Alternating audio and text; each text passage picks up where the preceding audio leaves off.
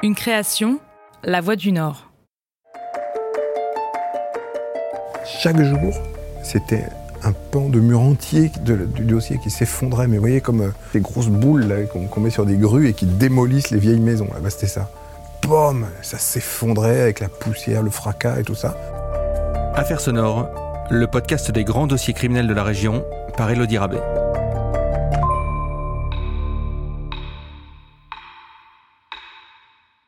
L'affaire d'Outreau a 20 ans. Dans l'épisode précédent, nous vous racontions les prémices de ce dossier qui s'est terminé en un fiasco généralisé. Nous vous racontions ces enfants qui font des listes de prénoms à leur assistante familiale et ces accusés qui crient leur innocence mais qu'on envoie en prison pour viol sur mineur aggravé. Alors que des incohérences ont été pointées du doigt par les avocats de la défense, le juge d'instruction a clôturé son enquête et a décidé de renvoyer 17 personnes face à la cour d'assises de Saint-Omer. Ils doivent répondre de viol et d'agression sexuelle, parfois avec acte de barbarie, commis sur 17 mineurs entre 1995 et 2000. Épisode 2 Les procès Outreau ou les révélations de l'impensable. Le 4 mai 2004, s'ouvre un procès qui va durer 9 semaines. Et au palais de justice de Saint-Omer, de nombreux journalistes ont fait le déplacement pour tenter de comprendre ce qui se cache derrière ce fameux dossier Outreau. Le premier jour du procès de Saint-Omer, c'est euh, d'abord c'est un jour très incertain. Éric Dussard est grand reporter à La Voix du Nord. Il était à la cour d'assises de Saint-Omer pour suivre le procès pour le journal parce que avant, euh, avant ce jour-là, j'avais passé et, beaucoup de chroniqueurs judiciaires euh, avec moi, euh, et on était tous au procès de Marc Dutroux en Belgique. Et, à Arlon, là-bas en Belgique, on commençait à en parler de cette histoire. voilà, et, on, se demandait à quel point ça pouvait tenir une affaire comme ça, une histoire de, de, de réseau pédophile. Enfin, voilà, c'était quelque chose de, très questionnant. Et puis et puis il y avait il y avait euh, une grande question sur euh, sur ce procès, c'était la question du huis clos. S'agissant de mineurs victimes et d'autant plus victimes d'abus sexuels, les associations de défense des enfants ont demandé un huis clos pour que l'audience se déroule sans public. Mais les avocats des accusés plaident, eux, pour la publicité des débats et donc pour la présence des journalistes dans la salle. Ils, avaient bien compris, tous ces gens, qu'ils auraient besoin de l'opinion publique, donc des médias, pour appuyer l'inévitable retournement de situation qu'ils avaient en tête, qu'ils avaient pressenti. Donc c'est leur première victoire d'avoir obtenu euh, que ce procès soit public. Voilà. Et, ça, euh, ça, ça a été plaidé. Hein, C'était pas gagné. Hein. Je me souviens quand la course est retirée pour, euh, pour décider de huis clos ou pas, euh, euh, c'était loin d'être fait. Hein. Je reste persuadé encore aujourd'hui que c'est un des premiers grands tournants du procès de Saint-Omer, la décision de, de, de rendre ce procès public. Une fois ce combat gagné par les avocats, le procès peut réellement débuter. On juge ici 17 hommes et femmes venus d'Outreau et accusés d'avoir violé et agressé sexuellement des enfants dans la Tour du Renard, un quartier populaire de cette ville du Pas-de-Calais. La majorité d'entre eux crient leur innocence depuis bientôt trois ans pour certains. Mais la Chambre de l'instruction a validé l'ensemble des actes demandés par le juge Fabrice Burgot, et à l'ouverture de l'audience, beaucoup ont la sensation d'avoir face à eux un réseau de pédophiles. Mon premier souvenir fort du procès de, Saint-Omer. Stéphane Durand-Soufflant est chroniqueur judiciaire pour le journal Le Figaro. Il s'est plongé dans l'affaire d'Outreau au moment du premier procès à Saint-Omer. C'est euh, l'arrivée des accusés qui étaient à l'époque euh, pour la plupart détenus et qui arrivent euh, à la queue leu avec des têtes de détenus, donc pas très bonne mine, des jogging, enfin et en les, en les voyant passer, c'est vrai, on se dit, ben non, c'est pas joli, joli. Hein. Les avocats de la défense, eux, se préparent à vivre un grand moment de justice. Ils sont loin de se douter de la tournure des événements, mais au premier jour de l'audience, un certain stress règne dans les rangs. Je pense qu'on était tous pétrifiés. Fabienne Roy-Nancion avocate au barreau de Boulogne-sur-Mer, et le conseil de David Delplanque, un des voisins qui a avoué sa participation au viol. D'abord, on savait que ce serait long et on savait que ce serait difficile. Vingt ans plus tard, l'avocate a gardé une photo du premier jour de l'audience et les visages de ses confrères présents ce jour-là parlent d'eux-mêmes. Et je pense que vous voyez que les visages sont quand même très tendus. Regardez l'expression d'Hubert de la rue. Bon, Éric Dupont-Moretti, euh, il fait un sourire. Bon. Regardez l'expression ici de, maître, de monsieur, monsieur da Silva. Regardez le visage de Franck Berton. On n'est pas souriant. Hein. on n'est pas souriant. On s'embarque dans une aventure dont on sait d'avance qu'elle va être difficile, à tous les égards. Les débats s'ouvrent au tribunal, mais ils prennent une tournure inattendue dès la première semaine. Le 10 mai, Thierry Delay, le mari de Myriam Badawi, se décide enfin à parler. Depuis trois ans, soit depuis l'ouverture de l'instruction, l'homme a gardé le silence. Mais ce jour-là, Thierry Delay avoue. Il admet avoir violé ses fils. Mais uniquement eux, pas les autres voisins, qui se trouvent pourtant sur les bancs des partis civils. Et surtout, Thierry Delay disculpe tous les autres accusés. En dehors de son épouse et du couple de voisins Aurélie Grenon et David Delplanque. Des premières révélations qui bouleversent la cour mais le procès continue, plus ou moins normalement. Et il va donc maintenant falloir entendre les enfants. Écouter leur version des faits, les confronter avec celle des adultes. Grâce à une salle de retransmission, les journalistes ont pu assister à leur déposition. Je me souviens d'un enfant qui avait, porté des accusations, qui arrive dans le box. Alors on dit alors, président lui dit alors, qu'est-ce, qui t'est arrivé euh, Est-ce que M. Delay t'a fait des, t'a fait des manières, c'était l'expression. Euh, le gamin, il dit, ouais, ouais. Il dit, mais qu'est-ce qu'il t'a fait Alors, il, disait, ben, euh, il était dans son jardin et m'a touché mon bras. Ah oui? Et après, ben, après j'ai rentré à ma maison. Mais c'est tout? Ah oui, oui. Ah mais t'es sûr c'est tout? Ben oui, c'était ça. Et donc il y, a des trucs comme ça qui tombaient. Et euh, il était évident que des enfants, certains des enfants ne disaient pas la vérité. Ça se voyait. À ce moment-là, un malaise s'installe dans les rangs et le dossier commence clairement à vaciller. Ce qui était fou dans ce procès, c'est que à partir du moment où on a compris que quelque chose se déréglait dans la machine, que ça n'allait pas être une, autoroute vers la condamnation d'un réseau, chaque jour, c'était un pan de mur entier du dossier qui s'effondrait. Mais vous voyez, comme euh, des grosses boules qu'on met sur des grues et qui démolissent les vieilles maisons. Là, c'était ça ça s'effondrait avec la poussière, le fracas et tout ça. Il y avait des empoignades aussi parfois entre avocats, euh, défense, partie civile. Le président totalement dépassé, qui, avait sa fameuse formule, il disait tout le temps avançons, mais sur un ton très mou. Avançons, et dès que ça pétait un peu, hop, suspension, ça devenait ingérable. Pendant dix jours encore, l'audience se poursuit et les incohérences se multiplient. Jusqu'au 18 mai 2004.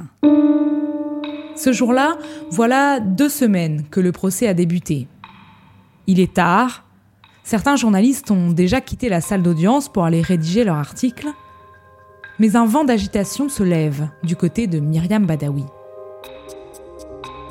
Il est à peu près 18 heures et euh, son avocat annonce que sa cliente a des déclarations à faire. Et donc Myriam Badawi, sans même avancer jusqu'à la barre, euh, se lève euh, s'adresse à la cour et dit j'ai menti.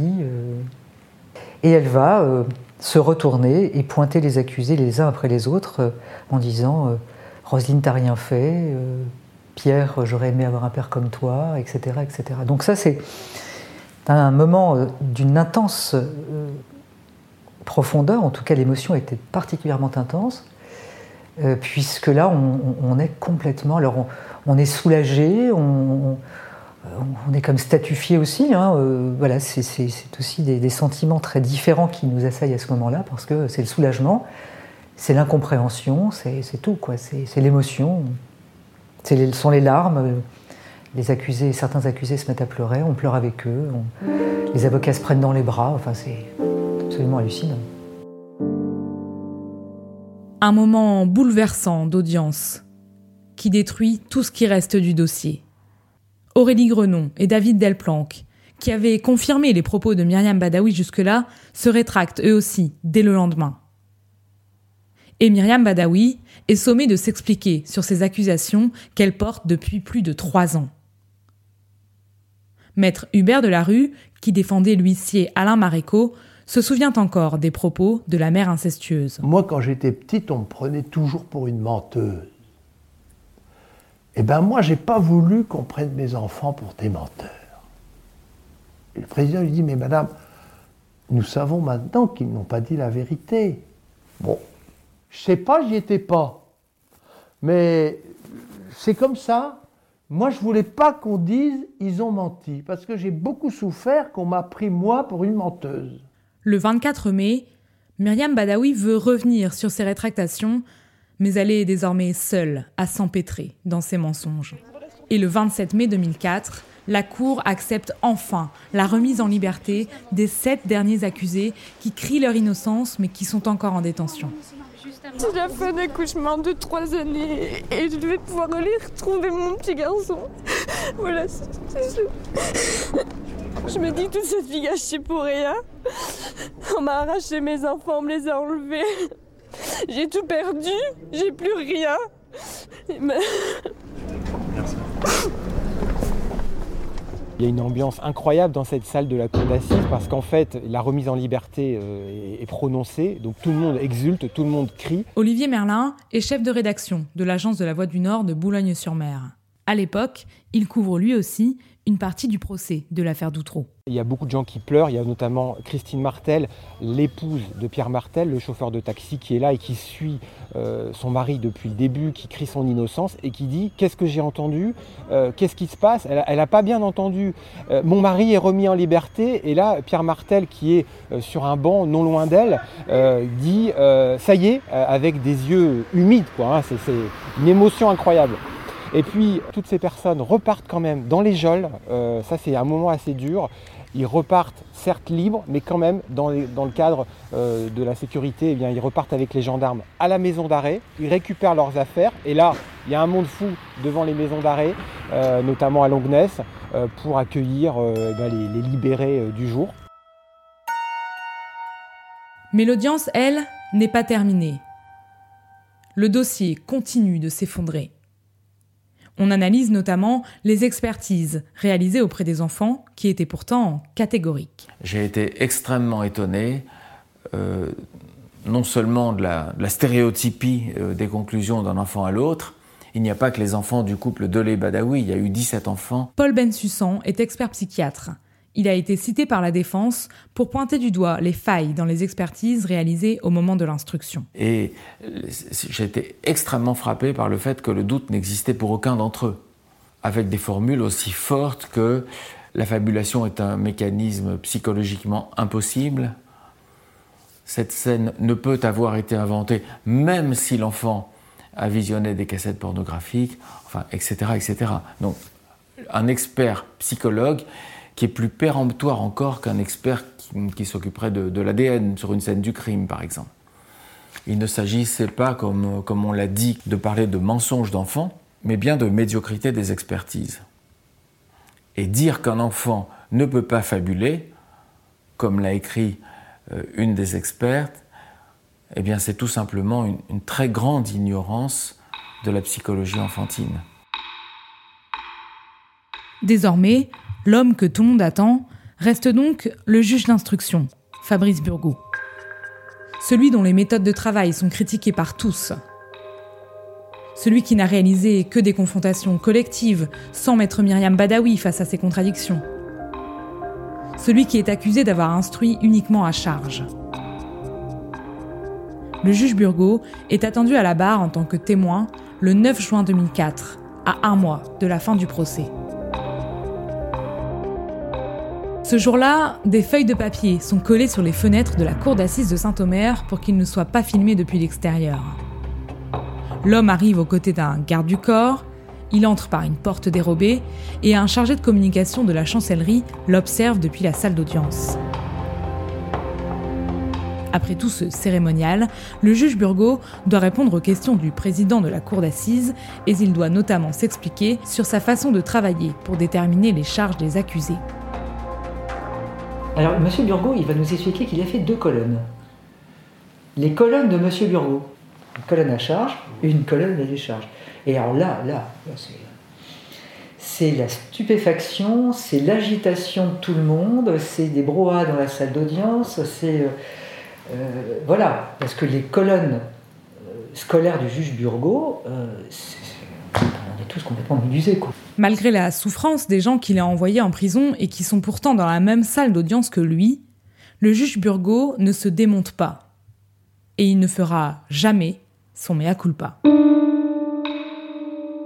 Un mois plus tard, le 2 juillet 2004, c'est l'heure du verdict. Et malgré l'audience du juge, exceptionnelle, malgré les rétractations de Myriam Badawi, malgré les incohérences et les retours en arrière des enfants, la cour d'assises de Saint-Omer prononcera tout de même ce jour-là dix condamnations. Myriam Badawi et Thierry Delay, évidemment, seront condamnés respectivement à 15 et 20 ans de prison pour viol sur leurs enfants et sur plusieurs autres de leurs petits voisins. David Delplanque et Aurélie Grenon écoperont eux de 6 et 4 ans de prison. Mais le 2 juillet 2004, la Cour condamne aussi six autres des accusés qui crient pourtant leur innocence. L'abbé Viel, par exemple, sera condamné à 7 ans de prison pour ce qu'on a appelé des viols furtifs. Alors pourquoi ils vont me condamner? Bah Parce qu'il fallait des coupables. Parce que Myriam Bogadoui, elle a, réussi à entraîner tout le monde dans, la folie. Quoi. Pas simplement le Burgo, mais on avait tellement, euh, merdé qu'il fallait tout de même euh, faire semblant euh, qu'il y, avait des coupables. Mais ils vont nous condamner en sachant qu'on qu'on serait libéré à l'appel.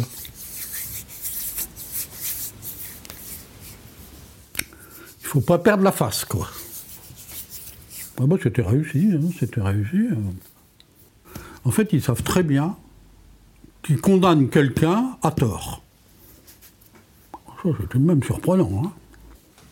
À ce moment-là, je ne suis pas resté de marbre, parce que quand je vais revenir à, à je me souviens, bon, j'étais sonné, je suis resté trois jours au lit. Je suis resté trois jours. Je ne me suis pas relevé. Avec ses cinq autres compagnons de galère, l'abbé Viel fera appel et se retrouvera une nouvelle fois face au juge. Le 7 novembre 2005 s'ouvre un nouveau procès face à la Cour d'appel de Paris. Et là-bas, une nouvelle fois, Myriam Badawi explique qu'elle a menti, qu'ils sont innocents. Et c'est confirmé une nouvelle fois par Thierry Delay, Aurélie Grenon et David Delplanque. Mais cette fois, le procureur général réclame l'acquittement pour tous. Et fait exceptionnel, les avocats de la défense décideront ensemble de ne pas plaider. Le 1er décembre 2005, les derniers accusés à tort sont acquittés. Le souvenir de la présidente, euh, elle dit d'abord euh, à l'ensemble euh, des questions portant sur la culpabilité des accusés, la Cour a répondu non c'est fini. C'est fini. Il n'y a plus de culpabilité. Il y a plus. À ce moment-là, c'est terminé. Elle peut, s'arrêter là. Et là, à chacun des six, en commençant par Thierry Dosque, je me souviens, il était au premier rang. Alors elle lui dit Levez-vous, monsieur. Dosque se lève et elle lui dit Acquittez des charges qui pèsent contre vous. Elle fera ça six fois. À, à Dominique Viel, aux époux Lavier, à Maréco, à Daniel Legrand. Six fois. Et six fois, c'est six claques. C'est terrible dans un silence dans cette euh, majestueuse euh, salle des assises de Paris. Euh, j'en ai vu beaucoup qui n'emmenaient pas large. C'est certainement une de mes plus grandes émotions de, toute ma vie de journaliste, ça.